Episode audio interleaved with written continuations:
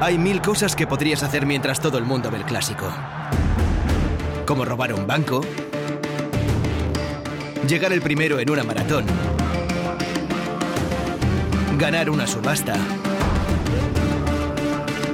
encontrar el amor,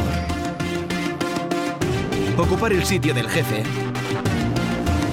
o hasta podrías tener un circuito de carreras para ti solo. Pero no nos engañemos, nadie quiere perderse el clásico. Nosotros tampoco.